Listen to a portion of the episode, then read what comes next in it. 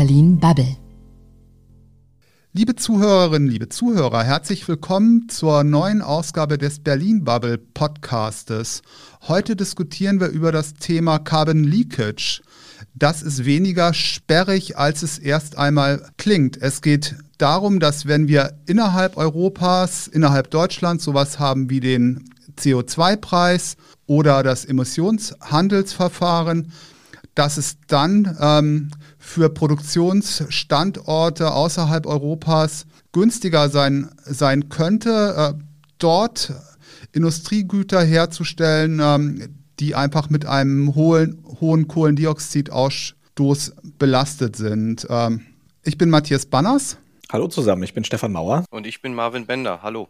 Herr Bender, Sie sind äh, Pressesprecher der Wirtschaftsvereinigung Stahl. Nun haben wir ja zurzeit äh, zwei laufende Gesetzgebungsverfahren zu diesem Komplex Carbon Leakage. Einmal die europäische Ebene und einmal die, die Bundesebene. Insbesondere in, in Europa geht es ja darum, dass ähm, es einen Grenzausgleichsmechanismus geben soll, um zu vermeiden, dass ähm, Anbieter außerhalb Europas günstiger Stahl und auch andere Dinge produzieren können als, an, als Anbieter innerhalb Europas. Gleichzeitig gibt es aber auch einen Emissionshandel und da gibt es für die Stahlindustrie ähm, und auch andere Branchen und Sektoren eine Zuteilung von, ähm, von Zertifikaten, ohne dass ihre Mitglieder etwas dafür zahlen müssen. Gleichzeitig haben wir auf ähm, deutscher Ebene ein äh, Verfahren, wo es auch darum geht, entsprechende Zertifikate auszugleichen mit einer ähm, Verordnung, die aber noch strittig ist zum Thema Brennstoffhandel. Ähm, wo liegen da aus Ihrer Sicht ähm, die Knackpunkte bei diesen beiden Regulierungsverfahren und sind Sie überhaupt von beiden Verfahren betroffen? Ähm, also für die Stahlindustrie in Deutschland ist es erstmal wichtig, eine verlässliche Perspektive zu haben. Die Branche ist insgesamt, ähm, steht da an der, äh, an der Transformation. Die Unternehmen haben alle äh, Projekte angekündigt, wie sie äh, entsprechend äh, CO2-Emissionen mindern wollen. So, das ist eigentlich die Ausgangslage, äh, die, die ganze, die man da entsprechend mit betrachtet wer, äh, betrachten muss. Ähm, jetzt ist es so, bei äh, gerade bei dem EU-Emissionsrechtehandel ähm, äh, ist diese freie Zuteilung eigentlich äh, wichtig, um die internationale Wettbewerbsfähigkeit zu erhalten. Wie Sie äh, ähm, eingangs erwähnt haben, ähm, ist es so, dass andere Regionen in der Welt eben diese Klimaschutzauflagen nicht haben, wie wir sie in, in Europa haben und entsprechend dann zu ganz anderen Bedingungen produzieren können äh, und entsprechend dann auch äh, äh in den äh, europäischen Markt importieren können. Und das kann ja nicht äh, äh Ziel äh, weder von Politik noch von Wirtschaft noch von Gesellschaft sein, dass äh, künftig ähm, in unserem Falle jetzt Stahl in anderen Regionen der Welt zu schlechteren Klimaschutzbedingungen produziert wird äh, und anschließend äh, ähm, äh, dann äh, nach Deutschland importiert wird oder nach Europa importiert wird. Ähm, konkret jetzt zum, zum Thema EU-Emissionsrechtehandel äh, lässt sich sagen, ähm, ja, es gibt die freie Zuteilung, aber ähm, diese freie Zuteilung ist noch 20 Prozent äh, zu gering. Das heißt, die Unternehmen müssen noch für 20 Prozent der äh, ähm, Emissionszertifikate selbst äh, aufkommen. Und ähm, es ist äh, derzeit so, ähm, das haben wir berechnet, äh, bereits bei einem CO2-Preis von 40 Euro pro Tonne ähm, entstehen der Stahlindustrie in Deutschland ähm, in der aktuellen Handelsperiode dadurch Mehrkosten von ja, 5,2 Milliarden Euro. Und das ist eigentlich auch gutes Geld, äh, was den Unternehmen dann letztendlich fehlt, um ihre Projekte äh, äh, zur Dekarbonisierung, zur Transformation umsetzen zu können. Stefan, äh, Grenzausgleich und Zuteilung von Zertifikaten, geht das überhaupt beides zusammen oder ist das in dem Sinne nicht ein äh, doppelter Vorteil für die betroffenen Unternehmen? Ja, ich glaube, das größte Problem vom Grenzausgleich, und äh, Herr Bender, korrigieren Sie mich da, wenn ich äh, da falsch liege, weil ich da jetzt auch nicht der äh, allergrößte Experte jetzt speziell bei Carbon Leakage bin. Aber wenn ich jetzt mir anschaue, äh, wenn es wirklich einen Grenzausgleich geben soll, was ja bedeutet, dass möglichst exakt ermittelt wird, wie viel CO2 wurde bei der Produktion von irgendwas äh, emittiert und das soll sozusagen ausgeglichen werden. Das lässt sich ja allein schon kaum feststellen und wenn ja, dann nur mit einer wahnsinnigen Bürokratie. Deswegen, ähm, das ist ja, denke ich, so äh, das, das Hauptproblem bei diesem Ansatz, weil ich ja grundsätzlich doch ein Freund davon bin, zu sagen, okay, wenn es nun mal, ähm, also äh, ich bin, ich habe ja, komme ja aus der Wirtschaftsecke und wenn wir nun mal sagen, es gibt nun mal gesellschaftliche Kosten, die entstehen durch eine Tonne CO2, dann sollen die halt, soll die halt auch nicht die Gesellschaft als Ganzes tragen, sondern wer auch immer ähm, dann das Produkt kauft. Äh, und wenn man dann also sagt, okay, Stahl oder was auch immer wird teurer, wenn es halt CO2-intensiv produziert wird, ist das ja erstmal okay. Aber wir brauchen irgendwie eine, ja, eine Regelung, wie das halt weltweit dann auch fair abläuft. Und ich sehe halt eigentlich äh, die, diese Idee, dass man sagt, okay, man macht es halt einfach teurer, wenn man was ins Land holt, sei es jetzt durch Zölle oder was anderes. Da bin ich, finde ich eigentlich ganz sinnvoll, weil dann eben weltweit äh, CO2-Emissionen teurer werden. Aber ich glaube einfach, dass das ganz schwierig administrativ umzusetzen ist. Also was mich ja, also Sie haben ja jetzt gesagt, ähm, dass das mit dem Grenzausgleich, das kann nur funktionieren, wenn weiterhin die Zertifikate zugeteilt werden und dass das Geld, was dadurch dann eben nicht ausgegeben werden muss äh, zur CO2-Kompensation, dass das also nötig ist, um überhaupt ähm, ja äh, Dekarbonisierungsprojekte zu finanzieren. Was, also, was, was gibt's denn da? Und also gibt's denn da konkret überhaupt schon äh, Dinge, die, die laufen in der, in der Richtung? Und mich würde schon auch mal interessieren, wenn man, wenn man jetzt also sagt, irgendwann ist es ja schon sinnvoll, das Ganze zu, ähm, dass es schon teurer wird, wenn, wenn man halt CO2 ausstößt, als wenn man es nicht ausstößt. Sowohl für die Produzenten als auch für die Leute, die es kaufen, weil das ja dann am Ende auch Innovationsanreize setzt. Und ich habe halt so ein bisschen die Befürchtung, wenn wir jetzt sagen, na ja, das wird alles kompensiert und äh, an der Grenze auch noch und die 20 Prozent Unterdeckung sind auch noch weg, dann ist ja der Druck auch weg, da dann noch mal was dran zu ändern. Also das ist ja durchaus eine Kritik, die äh, die auch viele andere haben, dass solange wir da äh, keinen finanziellen Druck aufbauen, wird sich da auch nichts tun wir haben im Moment äh, von gerade von europäischer Seite ja eine Klimapolitik, die äh, nur darauf aus ist, im Prinzip durch diesen Kostendruck Dekarbonisierung ähm, äh, ja, äh, zu, einzufordern. Ja. Ähm, aus unserer Sicht braucht es da auch ein Umdenken. Ja, es gibt zahlreiche Projekte. Ähm, ich äh, kann vielleicht auch gleich mal äh, so so die die die unterschiedlichen Wege äh, einmal kurz skizzieren, äh, um CO2 zu mindern. Und ähm, es ist äh, so, dass das ein riesen äh, großes Projekt ist, im Prinzip die Stahlindustrie bis 2050 in Richtung Klimaneutralität zu bewegen. Also wir wir reden da von einer Größenordnung von ähm, 30 äh, Milliarden Euro bis 2050. Und ähm, was halt der Vorteil bei der Stahlindustrie ist, ähm, die, die Wege, die sind schon äh, sehr gut äh, erforscht und müssen jetzt auf ein, äh, und, und könnten theoretisch auf den Weg gebracht werden, aber wir brauchen auch dafür die richtigen politischen Rahmenbedingungen. Ja, also ähm, wir haben äh, wir können einen Beitrag bis 2030 äh, zum äh, Einhalten äh, der, der Klimaziele leisten ja, äh, 30 Prozent. Ähm, äh, dafür 10 Milliarden äh, bräuchten oder braucht es Investitionen von 10 Milliarden Euro. Ähm, und äh, das können die Unternehmen halt einfach alleine nicht stemmen. Und deswegen braucht es auch da ein Umdenken weg von diesen Kostenbelastungen äh, von, von, von Seiten äh, der Politik hin zu einer Politik, die äh, entsprechend die, die Transformation der Stahlindustrie auch sinnvoll unterstützt. Und ähm, um vielleicht mal auf, auf einige Punkte einzugehen, also äh, es ist so, dass äh, derzeit ähm, Stahl auf zwei Wegen äh, produziert wird. Zum einen äh, über äh, die sogenannte Elektrostahlproduktion. Das heißt, ähm, äh, da nehmen sie in erster Linie Stahlschrott und schmelzen den ein. Ähm, das macht unbedingt äh, ungefähr 30 Prozent äh, der, der Stahlproduktion in Deutschland aus und die anderen 70 Prozent werden über die sogenannte Hochofen-Konverterroute produziert. Das heißt, in einem äh, klassischen Prozess in einem Hochofen, da wird Roheisen hergestellt und dann letztendlich zu Stahl dann ähm, äh, weiterverarbeitet. Und gerade dieser äh, Hochofenprozess äh, ähm, ist halt äh, CO2-intensiv äh, im, im Hochofen. Ähm, und es gibt jetzt da verschiedene äh, Wege, ähm, da letztendlich die, die CO2-Emissionen zu minimieren ähm, und, und zu verringern. Und äh, da führt der Weg zum einen über äh, das Thema äh, CO2 äh, aufzufangen und weiter zu verarbeiten, also Carbon Capture and Usage. Ähm, aber der viel größere äh, Hebel, der da besteht, ist, ist das Thema Wasserstoff.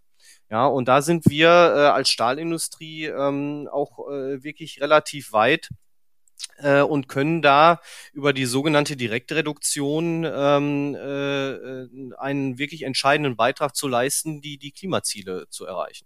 Können Sie bei dem Thema Wasserstoff nochmal ähm, die Kosten skizzieren? Weil zum einen sind da natürlich ähm, für die Umstellung, denke ich, enorme Subventionen fällig. Und es ist ja auch irgendwie halt nachher so, dass die Produktion mit, mit Wasserstoff, ähm, einfach weil der Energieträger irgendwie halt viel teurer ist, auch immer noch ähm, deutlich teurer sein wird als eine Stahlproduktion im außereuropäischen Ausland mit Kohle. Ähm, genau das ist der Punkt, über den wir, den wir uns ja unterhalten müssen. Es gibt halt einmal die, die Investitionskosten, von denen ich äh, gerade eben gesprochen habe, die, die sehr, sehr hoch sind. Und dann die äh, äh, entsprechenden höheren Kosten im, äh, im Betrieb.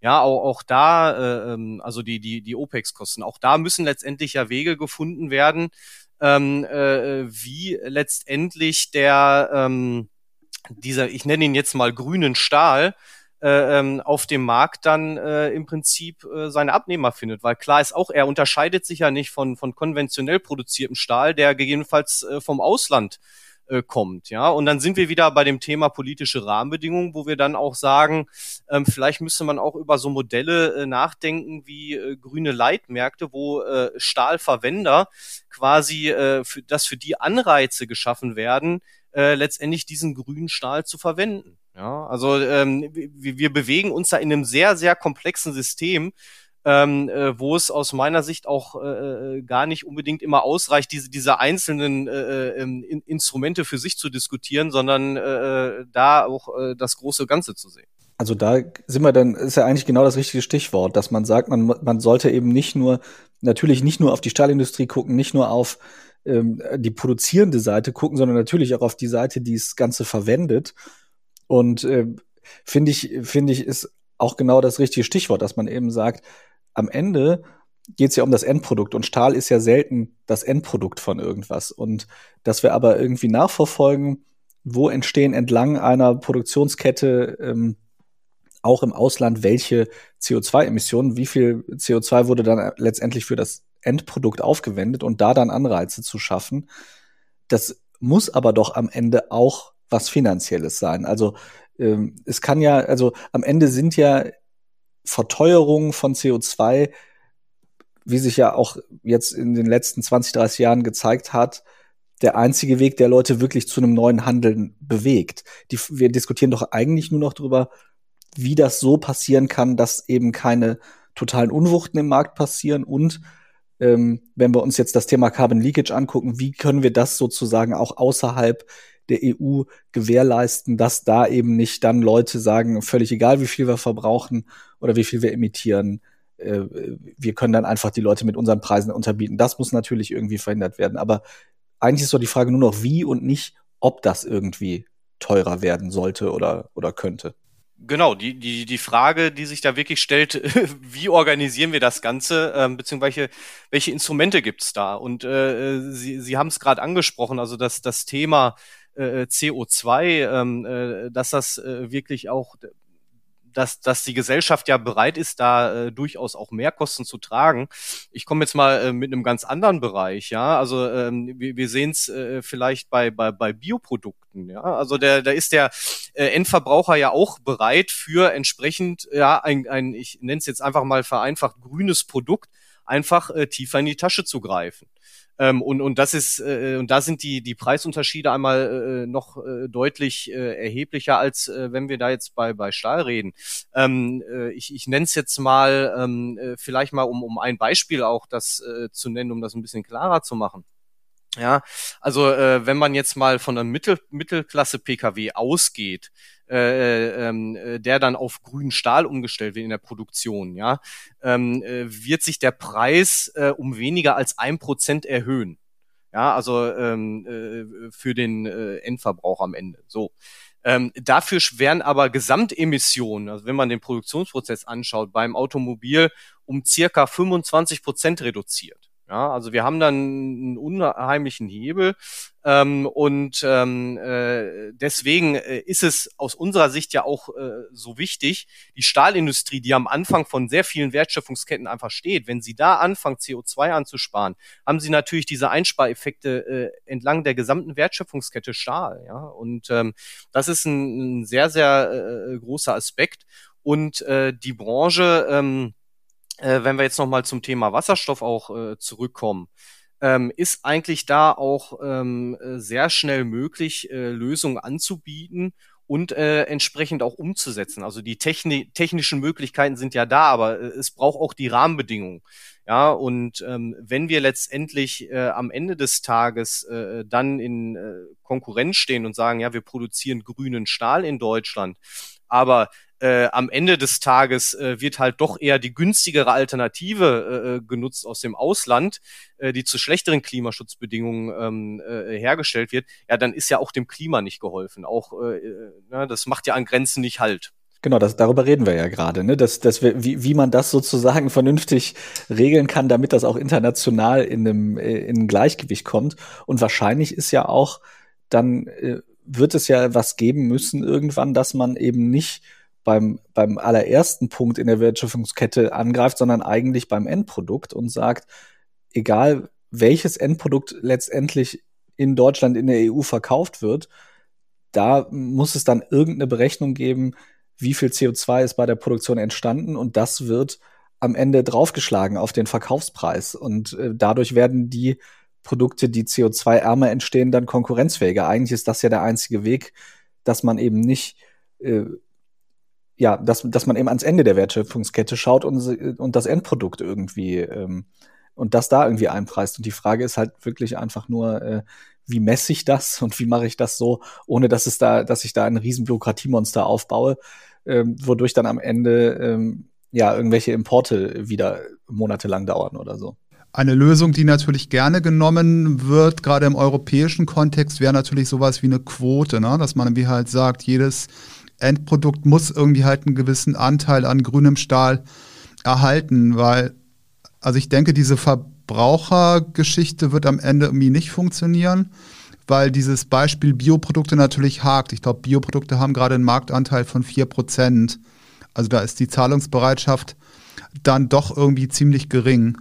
Ja, genau. Also das ist ja eine, eine ewige Debatte um, äh, wie man sowas vernünftig macht und wie man äh, letztendlich Verbraucherverhalten ändert. Und ich meine, das wissen wir ja alle inzwischen.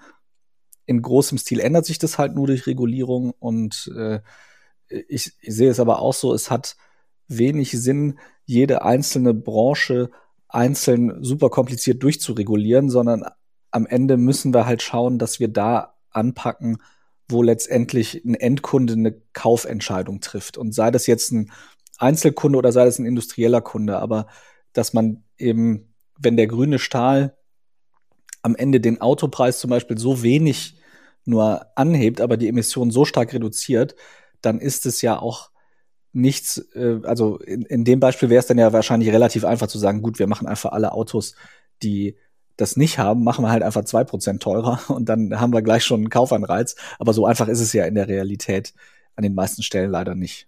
Also im Prinzip ähm, beim Thema äh, grüne Leitmärkte, was ich gerade äh, mal kurz skizziert habe, ist es natürlich so, dass Sie da, äh, wenn Sie bei den Grundstoffindustrien anfangen, ja, und da bietet sich vielleicht gerade besonders Stahl an, ähm, äh, kann man da ja erstmal äh, eine Pilotfunktion einnehmen, ja. Und ähm, klar, für den kurzfristigen raschen Einstieg äh, äh, bieten sich dann vielleicht auch solche Quotenregelungen an, ja, für die Produktion von Konsumgütern wie, wie äh, Autos, äh, Haushaltswaren, Verpackungsmaterial. Ähm, und ähm, da, das wäre vielleicht auch einfach mal ein guter Punkt, um, um zu starten bei den Grundstoffindustrien, um dann letztendlich zu schauen, wie funktioniert das und wie kriegen wir das äh, äh, letztendlich dann äh, auch weiter ausgeweitet. Wie ist denn da die politische Perspektive aus Ihrer Sicht, ähm, Herr Bender, wenn Sie irgendwie halt die verschiedenen Parteien analysieren? Also die haben da ja alle ein Stück weit ihre eigenen äh, Vorstellungen. Also insgesamt ist es so, dass äh, das Thema ja Transformation ähm, bzw. Dekarbonisierung äh, der Stahlindustrie ähm, äh, bei den äh, Parteien äh, wirklich äh, mittlerweile auf dem Schirm ist. Es ist ja im äh, letzten Sommer auch das Handlungskonzept Stahl der Bundesregierung verabschiedet worden, was eben genau äh, diese verlässliche Perspektive schaffen möchte für eine äh, ähm, ja, äh, perspektivisch klimaneutrale Stahlindustrie in Deutschland. Ja, und dann da sind halt ganz viele Fragen mit verbunden. Und ähm, es ist äh, in der Politik eine gewisse Sensibilität schon entstanden in den letzten Jahren für das Thema. Und es wird auch gesehen, äh, dass die Stahlindustrie da einen sehr großen Hebel hat, äh, äh um auch ähm, äh, und, und die Lösung produziert, um einen äh, schnellen Beitrag äh, letztendlich zur ähm, äh, zu, zum Erreichen der Klimaziele äh, zu leisten. Also von daher ähm, äh, stoßen wir auf Gehör äh, an der Stelle, aber es ist, äh, muss auch dazu gesagt werden, gerade beim Handlungskonzept Stahl, ähm, äh, was ja auf den Weg gebracht worden ist, es muss dann auch mal irgendwann in die Umsetzung kommen äh, der entsprechenden Rahmenbedingungen. Und es ist ein äh, Projekt, was äh, nicht am, am Ende der Legislaturperiode jetzt äh, äh, einfach beendet ist, sondern dass äh, der, der Umbau der Stahlindustrie wird uns ja äh, ähm, bis 2050 auch noch begleiten und jetzt auch sehr intensiv schon äh, bis, bis 2030. Ne? Also von daher ist das ein sehr, sehr wichtiges Thema, ähm, wo wir auch bei den Parteien auf äh, Gehör stoßen äh, und auch uns Unterstützung signalisiert wird. Allerdings ist es auch so, äh, dass am Ende des Tages, äh, und, und da muss man diesen äh, klassischen Satz einfach sagen, müssen den Worten dann auch Taten folgen. Es braucht tatsächlich diese Rahmenbedingungen vor Ort, damit die äh, Stahlindustrie dann perspektivisch grün Stahl produzieren kann äh, und dabei auch wettbewerbsfähig ist. Ich würde dazu eine Frage vielleicht einfach nur mal, um damit ich mal so eine Idee von den Dimensionen kriege, noch stellen. Wenn wir jetzt sagen würden, die deutsche Stahlindustrie soll sich so schnell wie möglich irgendwie ähm, auf grünen Stahl, äh, um bei dem Wort zu bleiben, umstellen. Ähm, und eben nicht bis 2050, sondern keine Ahnung, jetzt, ist die Vorgabe, wir müssen das jetzt beschleunigen, so schnell es geht. Gibt es da Schätzungen, wie lange das dauern würde und was das kosten würde? Also, jetzt, äh, das ist ein sehr, sehr großes Fass, weil das wieder von, von sehr vielen Dingen abhängig ist, ja. Ähm, äh, Stichwort Wasserstoff, ja. Also die nationale Wasserstoffstrategie, äh, da sind ja Mengen angegeben, ähm, die reichen alleine ja nicht mal dazu aus, um, um die Stahlindustrie zu dekarbonisieren. Und das ist auch noch für andere Bereiche vorgesehen gesehen. Ja, also äh, haben wir da einen, einen äh, letztendlich sehr, sehr äh, großen Punkt. Und ähm, am Ende des Tages ist es ganz klar äh, auch davon abhängig. Also wie, wie funktioniert der Hochlauf der Wasserstoffwirtschaft? Ja, wie, wie ist, wird die Wasserstoffinfrastruktur aufgebaut? Da sind wir ja auch noch vergleichsweise am Anfang. Also es gibt die, die Strategien, aber am Ende des Tages äh, muss der Wasserstoff halt äh, wirklich, ähm, äh, äh wirklich dann auch äh, ähm, ja da ankommen, wo, wo er gebraucht wird. Und da haben wir als Stahlindustrie auch ein sehr, sehr gutes Argument, weil wir da äh, vergleichsweise auch zu anderen Branchen den größten Hebel haben. Also ne, äh, für, für, für den Wasserstoffeinsatz. Äh, ja. Ähm, also im Prinzip, ähm, wenn Sie jetzt sagen, äh, Einsparung von 25 bis 30 Prozent der CO2-Emissionen durch den Einsatz wasserstoffbasierter Produktionsverfahren, äh, entsprechen dem Ersatz von 6,7 bis 8,3 Millionen PKWs mit Verbrennungsmotor durch Elektromobilität. Ja, also das sind 14 bis 17 Prozent des heutigen PKW-Bestands. Ja, und wir haben halt, deswegen sagen wir äh, Vorfahrt äh, für Wasserstoff äh, im Prinzip in die äh, Stahlindustrie, weil der Hebel einfach auch groß ist. Und zudem muss man dazu sagen, gibt es eigentlich äh, keine Alternativen dafür, um entsprechend so groß äh, in dem Umfang zu dekarbonisieren. Äh, wichtig ist in, in dem Kontext natürlich auch die Elektrostahlproduktion, die halt äh, grün ist, äh, sofern sie auf grünen Strom setzen können. Ähm, aber wir können damit äh, letztendlich, äh, äh, wie gesagt, nur äh, nicht den kompletten Anteil äh, abdecken. Ja? Also auch das äh, Spektrum nicht, nicht, nicht abbilden, was wir da haben in dem Bereich. Also es ist von sehr, sehr vielen äh, Aspekten abhängig. Äh, und am äh, Ende des Tages ist es halt so, äh, wie ich sage, dass der, der, der gesamte, also die, die Investitionskosten bis, bis 2050 da ähm, 30 äh, Milliarden Euro betragen. Und äh, wir, wir reden da natürlich über Dimensionen, die auch äh, die, die, das Projekt der Energiewende um ein weites übersteigen. Ja? Also da, da, das muss man sich halt äh, am Ende des Tages auch mal klar machen.